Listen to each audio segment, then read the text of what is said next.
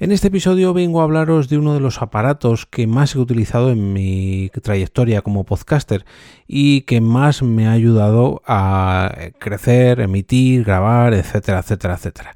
Se trata de la Behringer Xenix 302 USB. Nación Podcast presenta Al otro lado del micrófono, tu ración de Metapodcasting Diaria. Un proyecto de Jorge Marín Nieto. Tercer episodio de la semana al otro lado del micrófono. Yo soy Jorge Marín y os doy la bienvenida a este Metapodcast donde cada día, laborable, eso sí, traigo herramientas, recomendaciones, curiosidades, noticias, eventos, episodios de opinión, eh, hardware, software, en fin, todo ello relacionado con el podcasting. Si os soy sincero, mm, tenía previsto hacer este episodio para, bueno, además de haceros una pequeña review, como os he comentado al inicio, de la mesa de mezclas o interfaz USB Xenix USB 302, bueno, pues para aprovechar un poco esta, esta review y darle un poco de bombo al sorteo de, de mi coffee, que tenía activo en mi coffee hasta ahora. Pero pero mm, la actualidad se me ha comido y ya se ha completado eh, tan tan rápido que, bueno, que, ya no se puede participar en este último sorteo. Eh, tengo que agradecer a todas las personas que me han apoyado en, las últimas semanas, a los patrocinadores, etcétera, etcétera, etcétera. Bueno, si me seguís un poco en Twitter habréis visto la evolución de cómo ha ido esta última campaña. Y bueno, si veo que más gente quiere conseguir otra vez esta recompensa, pues haré un nuevo sorteo con esta interfaz USB Xenix USB 302 para que una segunda persona la consiga. Pero bueno, eso ya será en el futuro. El sorteo actual, el que se acaba de completar, lo realizaré durante los días de Semana Santa, ya que os adelanto que voy a aprovechar esta semana rara, por así decirlo, de festividades, para hacer un pequeño descanso, un pequeño parón del podcast y de paso pues coger un poco de aire para, para preparar un poquito el contenido de la recta final de esta temporada, que ya quedan menos de 50 episodios para cerrar. Pero bueno, eso será problema del Jorge del futuro. Dicho esto, vamos al tema de hoy, las características y opinión en general de esta pequeña pero gran interfaz de audio que tantos, tantísimos podcasters hemos utilizado durante años y años y años y que muchos seguimos recomendando a día de hoy, como es mi caso. ¿Qué, hace, mm, ¿Qué la hace especial a esta interfaz de audio? Es que la estoy toqueteando porque la tengo en la mano ahora mismo. ¿Qué la hace especial a esta Xenix 302 USB? Bueno, pues Hoy en día, mm, la verdad que tenemos la suerte de que existen multitud de interfaces de audio, mesas de mezclas, grabadoras o software directamente con el que podemos grabar podcast en directo y recoger tanto el sonido de nuestros propios micrófonos como el de nuestros propios compañeros, ya sea en llamadas de voz eh, remotas o presenciales todos en la misma mesa. Pero hace años esta pequeña joya, esta famosa Xenix 302, era de las poquitas opciones que teníamos, digamos, a un precio asequible para hacer todo esto. ¿Qué podemos o qué podíamos, bueno, qué podemos, qué narices que todavía se puede hacer con esta eh, pequeñita pero matona Xenix 302? Bueno, pues en primer lugar lo que podemos hacer es transformar la señal analógica de nuestros micrófonos, o sea, la señal por los cables XLR jack o mini jack a digital. Pasarlos, digamos, de nuestro, de nuestro micrófono analógico a la versión digital mediante ese USB y recibir todo este sonido en el ordenador de, tal manera que lo digitalizaremos. Además, mediante ese mismo USB podemos recibir el sonido que reproduzcamos en nuestro ordenador e integrarlo dentro de la propia grabación o retransmisión.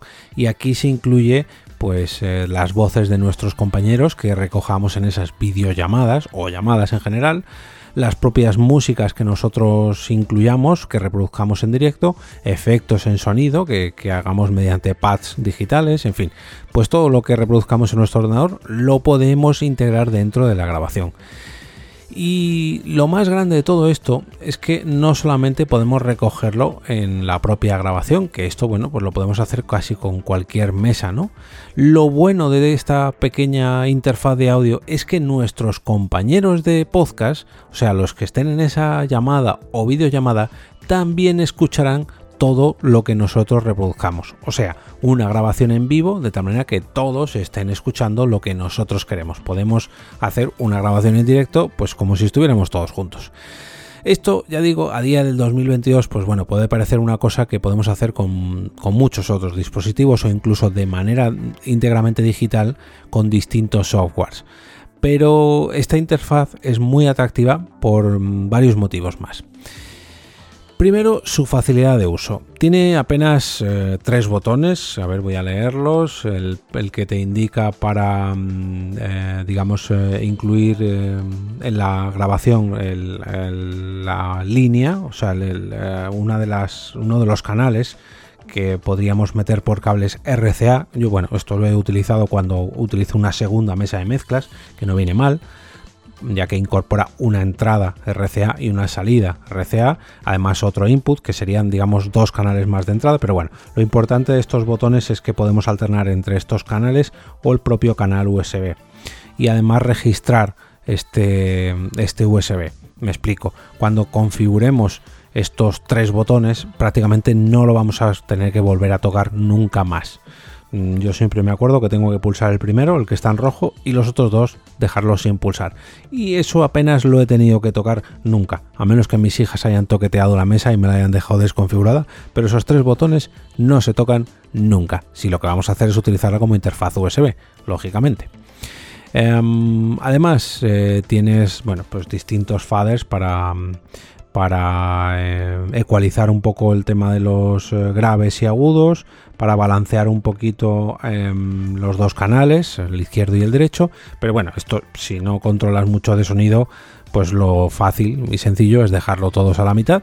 Y bueno, puedes jugar un poquito a subir, bajar graves, o si quieres grabarlo de una manera multipista, entre comillas, puedes derivar que tu micrófono entre por el canal derecho y el resto del de los compañeros por el canal izquierdo para luego dividirlo y, hacer una multipista, una falsa multipista por así decirlo, aprovechando los dos canales en estéreo. Pero bueno, eh, esto ya lo aprendes con el uso, ¿no? Pero lo importante es que todo esto lo haces con apenas cinco ruletas. Una vez que configuras em, estos botones del USB, que dejas marcado el primero y los otros dos los dejas sin marcar, tienes que preocuparte nada más que de cinco ruletas.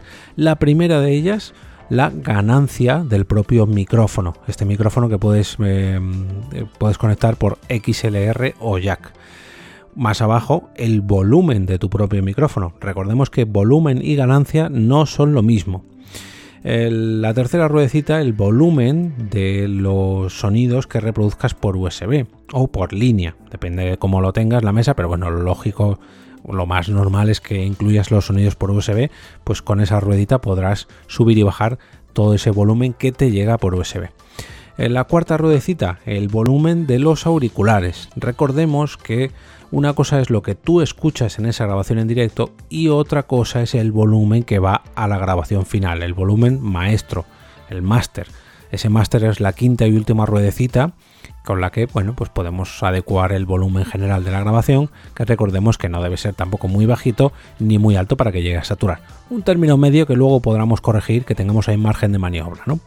Pero bueno, si a todo esto le sumamos el hecho de que no necesita alimentación externa y que solamente con un cable USB la podemos utilizar y que además es bastante compacta, de hecho me entra en la palma de la mano, es muy pero que muy pequeñita, digamos que es un poquito más ancha que un teléfono móvil, pero más cortita, con lo cual, pues bueno, pues pues un tamaño ideal que entra en cualquier sitio. La verdad que cuando he tenido que hacer grabaciones fuera de casa o, bueno, pues para grabar prácticamente en cualquier lado, como no necesita enchufe, con esto y un ordenador portátil y un mero micrófono, pues puedes hacer grabaciones en directo en casi cualquier lado. Como decía, a esta, a esta mesa se le puede conectar una entrada XLR, o sea, un micrófono por XLR o jack por ese mismo puerto, mm, o uno u otro, no puedes utilizar los dos a la vez, para que conectemos nuestro micrófono. También tiene una salida mini jack para los auriculares, bueno, mm, como es lógico y normal, casi todas tienen o bien de jack o bien de mini jack. Una entrada de mini jack para conectar otro segundo micrófono. Y esto es muy interesante porque a mí me ha servido para hacer eh, grabaciones en directo de, de llamadas de teléfono No es lo ideal meter audio por un mini jack, no es lo ideal meter el sonido del teléfono por un mini jack y sobre todo tiene el inconveniente de que la persona que te está escuchando en ese teléfono no te escucha por el micrófono bueno, por así decirlo, y tampoco va a escuchar los sonidos que tú reproduzcas en la mesa. Él te va a oír por el propio micrófono del teléfono, pero lo importante es que tú le registres a él, que tú grabes su sonido, el sonido de esa llamada, y eso sí que se va a incorporar en la, en la grabación gracias a esta mesa Xenix 302. Em, además, como decía antes, tiene bueno, pues una entrada de línea eh, en estéreo, una em, entrada y salida más por RCA, en fin, muy compacta, muy chiquitita, pero la verdad que muy, pero que muy recomendable. Todo esto por el módico precio de menos de 50 euros. Yo últimamente la estoy viendo en torno a 44, 45, 50, pero bueno, más o menos por ahí ronda. Y para antes de, marcharme, también quiero comentaros algunos inconvenientes que me he encontrado. Por ejemplo, el hecho de que tengamos en el mismo canal todo lo que nos llega por USB. Esto es un poco putada, permitidme la expresión, porque, eh, claro, si subimos la ruedecita de ese volumen del USB, si subimos la ganancia de ese USB, subiremos tanto el volumen de la música que estemos reproduciendo, de los efectos que estemos reproduciendo, como el de las voces de nuestros compañeros que nos llegan por ese USB. Entonces, yo para corregir esto o para evitar esto, lo que hacía es controlar el volumen de las músicas y los efectos desde el propio reproductor del PC. O sea, me preparaba, digamos, una mesa de mezclas virtual en el ordenador de tal manera que es ahí donde subía y bajaba la música de la música y la ruedecita de la mesa siempre la dejaba pues a un volumen adecuado para que mis compañeros siempre sonaran al mismo volumen, pero la música yo la manejase a través de, mm, del propio software del ordenador. Esto ya con la Rode, pues para mí ha pasado la historia, pero bueno, eh, siempre en alguna ocasión que he tenido que utilizar en el trabajo o en alguna urgencia o algo, pues siempre, siempre viene bien conocer todo tipo de herramientas, ¿no? Y más si son tan cómodas como esta, pues mejor que mejor. Otro aspecto, la calidad del sonido. Y aquí dejadme que matice. No es mala, ojo, pero, pero claro, debemos tener en cuenta que se trata de un dispositivo de 50 euritos. No le podemos pedir la misma calidad de audio que una máquina que cueste 200, 300, 500 o mil euros o miles de euros. Yo creo que esto lo entendemos todos. Pero bueno, para empezar, para grabar tus primeros podcasts, yo creo que es, vamos, de las mejores eh, interfaces, mesas de mezclas que te puedes comprar y que te puedes echar en tu maleta de grabación. Y para acabar, y esto me va a costar un poquito explicarlo para que se entienda, porque mm, hay que ponerse un poco en situación. El tema del retorno para que los compañeros de podcast nos escuchen o mejor dicho, escuchen lo que nosotros grabamos en esta Xenix 302. Debemos tener en cuenta que ellos van a escuchar todos los sonidos que emitamos desde, desde esta mesa o desde esta interfaz, o sea, nuestra voz, las músicas, los efectos y en teoría deberían escuchar sus propias voces. Y he aquí el problema. Desde hace ya muchos años, mm, yo diría que más de 10 años, todas o casi todas las plataformas de llamadas, videollamadas y bueno, comunicación online llevan incorporados distintos filtros para evitar ese retorno. Eh, esto se hace para evitar que una persona que no está escuchando la llamada por auriculares y sí por altavoces, que la llamada no recoja el sonido que sale por esos altavoces y te oigas a ti mismo como interlocutor de esa videollamada. Eh, esto los que habéis hecho llamadas hace muchos, muchos años, seguramente, bueno, de hecho si alguien tiene el volumen de los altavoces muy, muy alto, se puede llegar a colar. Pero la gran mayoría de las veces las plataformas de videollamada ya todas cortan ese retorno. ¿Y qué pasa?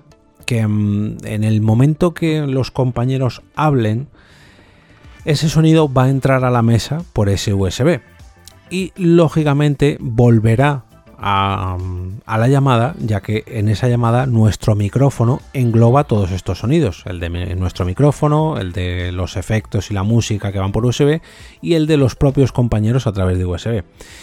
¿Qué pasa? Que la llamada va a silenciar ese retorno para que ellos no se oigan a, sí mismos. Y eso incluye también que silencia las músicas, efectos y voces de todo el, conjunto de, nuestra interfaz. Y en determinado momento si ellos están hablando y nosotros en ese momento interrumpimos o metemos en un efecto no lo van a oír adecuadamente. A lo mejor oyen solamente el final. Si tenemos mm, distintos compañeros de estos que no respetan mucho el turno de palabra o que mm, bueno pues está ahí una discusión un poquito más acalorada durante eh, una grabación y hablan varios a la vez y encima tú quieres meter efectos, tú quieres meter sonidos, ellos no lo van a oír como si fuera una mesa de mezclas digamos eh, in situ donde todos oímos lo mismo. No pero esto es en parte por cómo está diseñada la mesa y en parte por estos filtros que, incorporan las, eh, las propias plataformas de videollamadas. Si es una grabación con una sola persona, dos, dos eh, personas, a lo mejor un total de tres, bueno, pues a lo mejor nadie nota nada este problema. Si grabas con muchas personas, pero son de las que son muy respetuosas y todo el mundo pide el turno de palabra y se hace todo con un poquito de calma, seguramente tampoco lo notéis. Pero bueno, yo mm, conviene que os advierte, que, que os advierta porque mm, a mí me ha pasado. Yo grabo con compañeros un tanto efusivos y en muchas ocasiones, bueno, cuando he querido hacer esto, pues la, la mm, digamos la grabación para nosotros en directo ha quedado un tanto extraña, sobre todo para ellos, pero luego la grabación final ha quedado muy bien porque claro, lo que se graba es lo que estoy grabando yo con esa mesa, no lo que ellos oyen. Entonces tenéis que tenerlo en cuenta. Pero bueno, si se lo avisáis a ellos, yo creo que no hay ningún problema. Para, para, resumir, mm, una gran recomendación de interfaz o mesa de mezclas, mini mesa de mezclas, si estáis empezando con vuestro podcast o proyecto audiovisual en internet, con el que podéis comenzar a crear y bueno, pues acostumbraros un poquito a las grabaciones en vivo o en falso directo y todo ello pues un precio pues muy pero que muy ajustado, la verdad mm, ya digo, 50 euritos y es vuestra. Os voy a dejar un enlace de afiliados en las notas del, episodio, un enlace de afiliados de Amazon con el que podéis adquirir esta mesa de mezclas si os he convencido para adquirirla. Y bueno, si queréis llevarosla gratis, pues os invito a participar en uno de los próximos sorteos que realice porque tiene pinta de que voy a volver a repetir esta, mm, eh, este regalito ¿no? para todos los mecenas de del coffee de jorgemarineto.com barra café. Mm, si, no queréis perderos ninguno de los episodios, eh, consejos, enlaces a las noticias, herramientas, recomendaciones, eventos, curiosidades, en fin, todo lo relacionado con este podcast, os invito a uniros al canal de Telegram al que podéis entrar simplemente escribiendo t.me barra al otro lado del micrófono y de esa forma pasaréis a formar parte de esta gran familia que nos gusta mucho esto del metapodcasting. Si todavía tenéis ganas de más y queréis seguirme en Twitter, podéis hacerlo a través de mi cuenta de usuario arroba eov. ¿Qué os vais a encontrar? Pues me vais a ver a mí todo el día hablando de podcast, de podcasting, de al otro lado del micrófono y en fin, de toda esta locura que tanto nos gusta. Y ahora me despido y como cada día regreso a ese sitio donde estáis vosotros ahora mismo, al otro lado del micrófono.